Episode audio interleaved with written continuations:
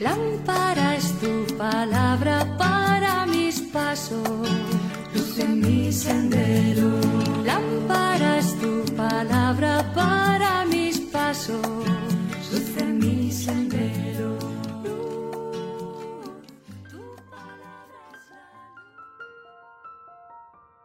Del Evangelio según San Juan, capítulo 20, versículo 1 y versículos del 11 al 18.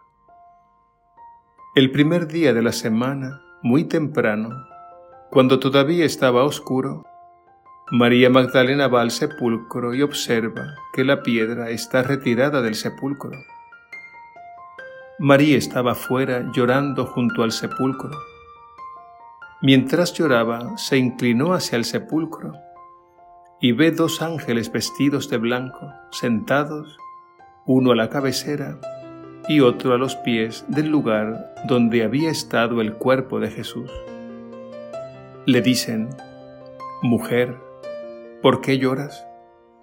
María responde, Porque se han llevado a mi Señor y no sé dónde lo han puesto. Al decir esto, se dio media vuelta y ve a Jesús de pie pero no lo reconoció. Jesús le dice, Mujer, ¿por qué lloras? ¿A quién buscas? Ella, creyendo que era el jardinero, le dice, Señor, si tú te lo has llevado, dime dónde lo has puesto y yo iré a buscarlo. Jesús le dice, María. Ella se vuelve y le dice en hebreo, Rabuní, que significa maestro. Le dice Jesús, déjame que todavía no he subido al Padre. Ve a decirle a mis hermanos, subo a mi Padre, el Padre de ustedes, a mi Dios, el Dios de ustedes. María Magdalena fue a anunciar a los discípulos, he visto al Señor y me ha dicho esto. Palabra del Señor. Gloria a ti, Señor Jesús.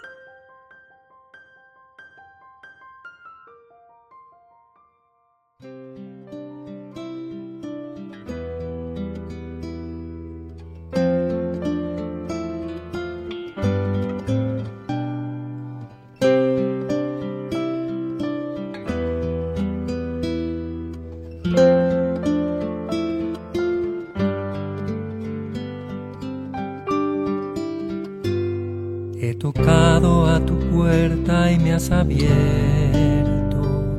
Te he mirado a los ojos con amor. Te invité a que me amaras y aceptaste. Y como esposa me has abierto el corazón. Yo te nombro mi María Magdalena para este tiempo de tiniebla y desamor. Yo te invito a estar conmigo en el Calvario y ante el sagrario a compartir mi condición. Yo te invito a acompañarme en el sagrario, a unirte a mí en el dolor de mi pasión a derramar en mí el perfume de alabastro y a ser mi amada en perpetua adoración. Yo te nombro mi María Magdalena para este tiempo de tiniebla y desamor. Yo te invito a estar conmigo en el Calvario ante el sagrario a compartir mi condición.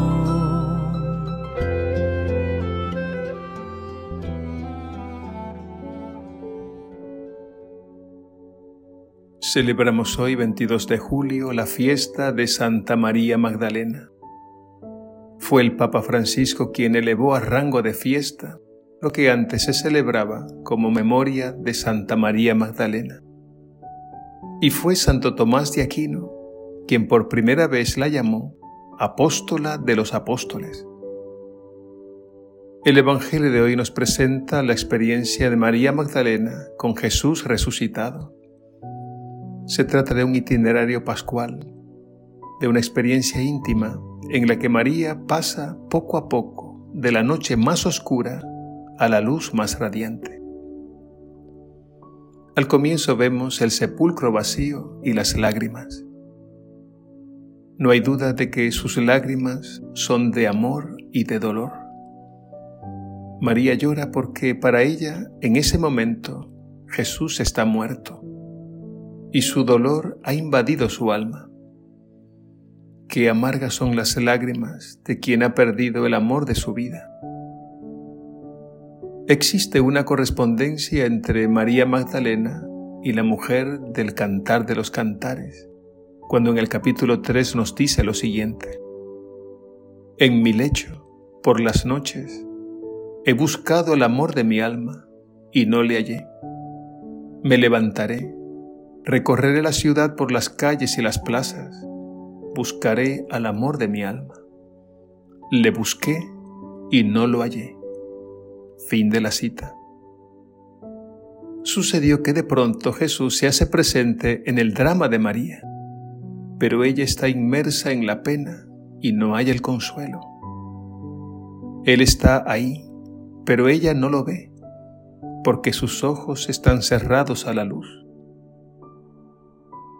No hay duda que las situaciones extremas de nuestra vida nos sumergen frecuentemente en la más densa oscuridad y nos impiden ver el horizonte.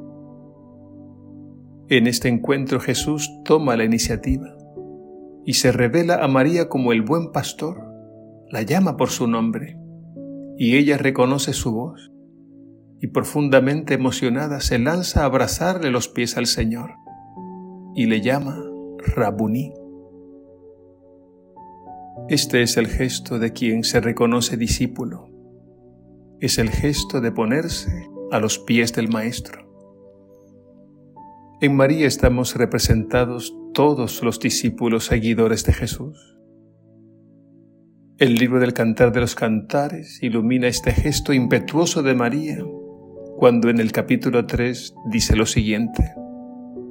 Cuando encontré al amor de mi alma, lo abracé y no lo solté. A este punto María ha superado la noche oscura del alma porque se ha encontrado con Jesús resucitado.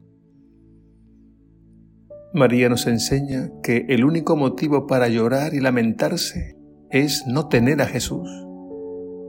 Y en consecuencia lógica, la felicidad más grande consiste en haberlo encontrado.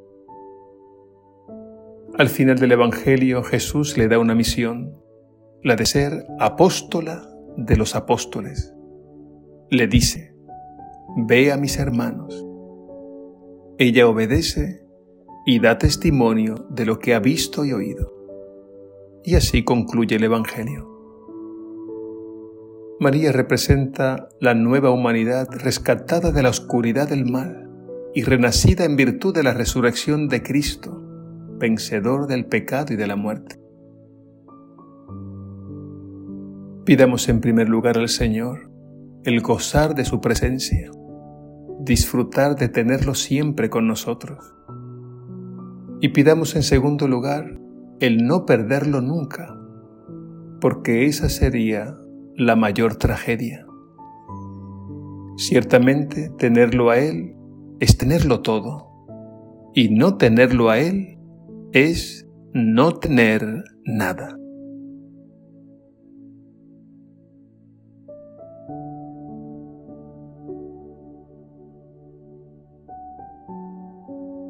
Señor Jesús, revélate para que salgamos de las tinieblas a tu luz. Despierta en nuestros corazones el santo deseo de tu presencia y de tu palabra. Que ningún mal nos hunda en la depresión. Danos tu espíritu que siempre nos anima a confiar, esperar y amar. Y envíanos al encuentro de nuestros hermanos para anunciarles que estás vivo en medio de nosotros. Gracias Señor Jesús porque tú eres el principio y el fundamento de la nueva humanidad reconciliada en el amor. Amén.